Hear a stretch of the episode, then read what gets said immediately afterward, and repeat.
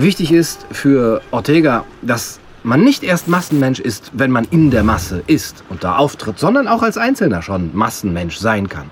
Wenn man wie die Masse denkt, fühlt, handelt, wenn man sich nicht löst aus der Verführungskraft der Gruppe, wenn man seinen Massengeschmack, seine Massenmeinung nicht hinterfragt, wenn man sich mit dem Durchschnitt und Mittelmaß identifiziert und keinen Drang verspürt, etwas Besonderes zu leisten, dann ist man ein Massenmensch. Auch wenn man bei seinen Eltern im Keller lebt und niemals rausgeht und noch nie eine Menschenmasse von nahem gesehen hat. Man ist trotzdem als Einzelner dann ein Massenmensch.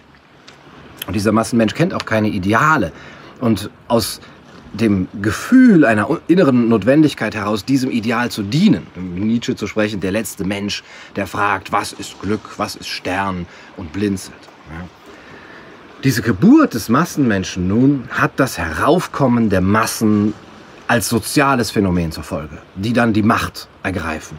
Die Masse ist sichtbar geworden, sie will anerkannt werden, sie will das, was einst nur die Aristokratie durfte, einen eigenen Park haben, einen eigenen Seerosenteich von Monet überm Sofa hängen, als Kunstdruck für 49,90 natürlich, eigene Vergnügungen, eigene Kreuzfahrtschiffe, jeden Tag Fleisch essen und so weiter.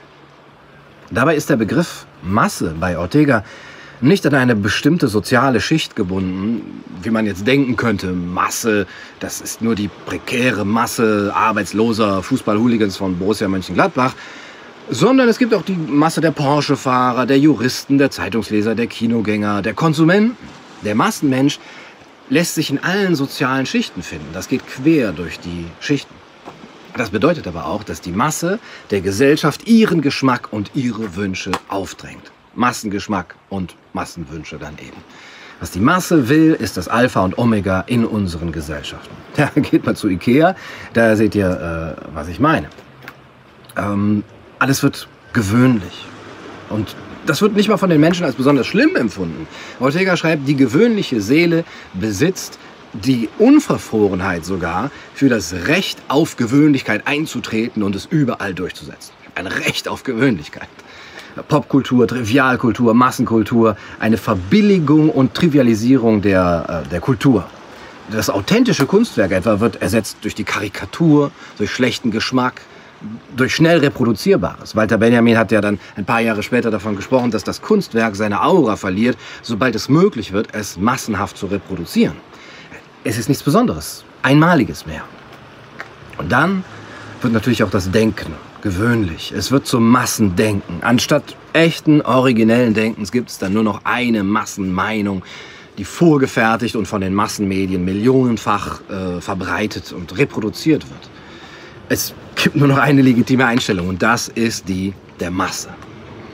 Ja, wer abweicht, aber wer nicht, wie alle denkt, äh, der wird beseitigt. Die Masse kann Außenseiter nicht leiden. Die Masse zerstört Persönlichkeit und Talent. Die Souveränität des Individuums wird durch den Einfall der, der Menge des Kollektivkörpers in ihn bedroht, wenn nicht sogar hinweggefegt. Ortega schreibt, Anderssein ist unanständig. Die Masse vernichtet alles, was anders, was ausgezeichnet, persönlich, eigenbegabt und erlesen ist. Wer nicht wie alle ist, wer nicht wie alle denkt, läuft Gefahr, ausgeschaltet zu werden. Ihr kennt das.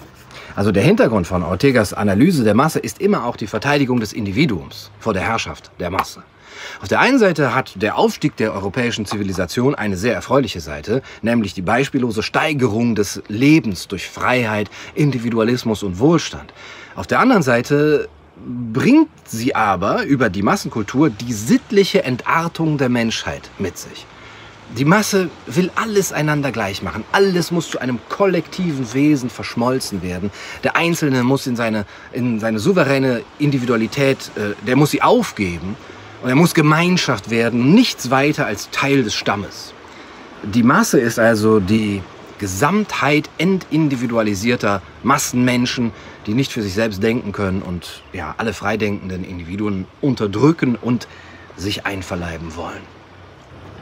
Gustave Le Bon hat und auch Freud haben ja schon aufgezeigt, wie heilsam und verführerisch das für den Menschen sein kann. Endlich aufgehen in der Masse, endlich nicht mehr allein verantwortlich sein, äh, überhaupt nicht mehr alleine sein, denn das spricht einen sehr ursprünglichen Instinkt in uns an. Schließlich kommen wir evolutionsgeschichtlich aus der Masse sozusagen, aus der Masse des Stammes, der Sippe heraus. Und wer denkt und handelt wie sie, der fühlt sich eben aufgehoben. Beziehungsweise evolutionsgeschichtlich hat äh, derjenige, der gelernt hat, sich in, in Gruppen aufgehoben zu fühlen, nicht gegen die Mehrheitsmeinung zu rebellieren, äh, hat er eben einen Vorteil gehabt. Der wurde belohnt und dessen Gene durften sich fortpflanzen. Das dürfte also erklären, warum wir so anfällig sind für die Versuchungen der Masse und äh, auch so anfällig dafür, unsere Mündigkeit abzugeben oder sie gar nicht erst zu entwickeln. Unmündig sein ist unsere Condition humaine. Aber warum ist das dann erst in letzter Zeit so viel schlimmer geworden? Wenn das Gruppendenken doch zu unserer Conditio Humana gehört, dann dürfte das doch kein neues Phänomen sein. Ortega sagt, äh, das hat mit unserem Anspruchdenken zu tun in der Moderne. Unsere Vorväter und Mütter äh, mussten sich noch alles hart erarbeiten, Wohlstand aufbauen, die Freiheit verteidigen. Nichts war selbstverständlich. Uns heutigen ist das alles in den Schoß gefallen und so nehmen wir eben diese Annehmlichkeiten der modernen Zivilisation als gegeben hin und kümmern uns nicht mehr um den Erhalt der Zivilisation. Die Durchschnittsmenschen glauben, die künstlich erschaffene Welt, in die sie hineingeboren wurden, erhalte sich von selbst. Aber das Gegenteil ist der Fall. Kultur und Zivilisation bedürfen der Pflege, sonst gehen sie ein. Ähm, der alte Adel er musste noch um seine Vorrechte kämpfen. Dem Massenmenschen aber wurden die allgemeinen Menschen- und Bürgerrechte ja einfach geschenkt und so ist er auch aufgewachsen und äh, deswegen äh, kommt er mit einer Anspruchshaltung auf die Welt. Ja, ich habe ein Recht auf, äh, ein Recht auf Nahrung, ich habe ein Recht auf Versorgung, auf Bildung, auf öffentliche Schwimmbäder, ich habe ein Recht auf Unterhaltung, auf Schutz, auf bedingungsloses Grundeinkommen. Und wenn man mich nicht rundum damit versorgt, dann schreie ich laut. Es ist aber mein Grundrecht als Mensch, das alles zu bekommen. Also sorgt bitte dafür. Der Durchschnittsmensch, der fragt sich aber nicht, was er dazu, dazu tun kann, dafür, dass das alles geschaffen wird. Er leistet nichts, ist aber selbstzufrieden und stolz. Ortega sagt, statt bescheiden die eigene Beschränktheit zu akzeptieren, vertritt er lautstark Ideen, die nichts anderes als eine Ansammlung von Gemeinplätzen sind, ob in Kultur oder Politik. Zu allem hat er eine Meinung, ohne dass er sich ähm, irgendwie auf irgendwelche höheren Normen oder Grundwahrheiten berufen könnte. Wo aber Normen fehlen, gibt es keine Kultur.